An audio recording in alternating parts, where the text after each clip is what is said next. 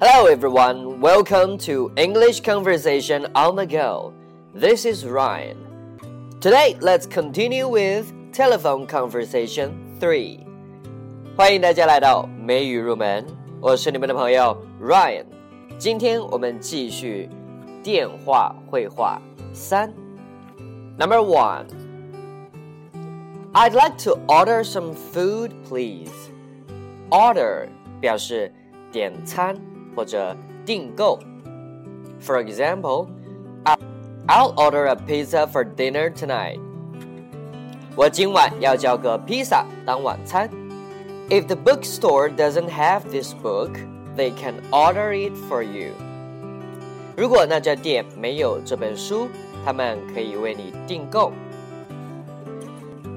在餐厅中，服务人员想让客人点菜，通常会用下面的句子。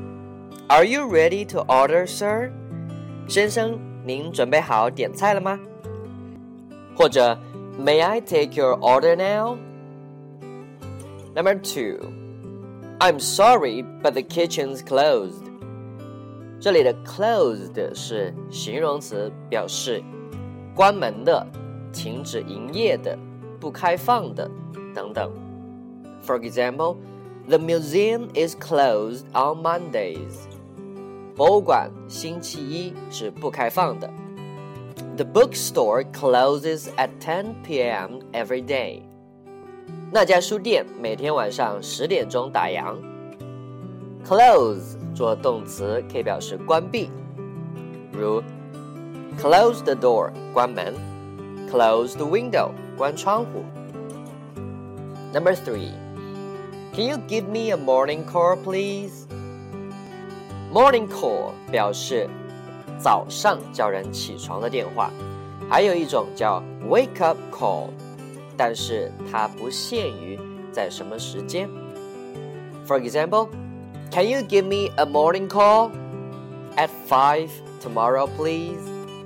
可可不可以请你在明早五点钟打电话叫我起床呢 ？Number four, please call me at six a.m.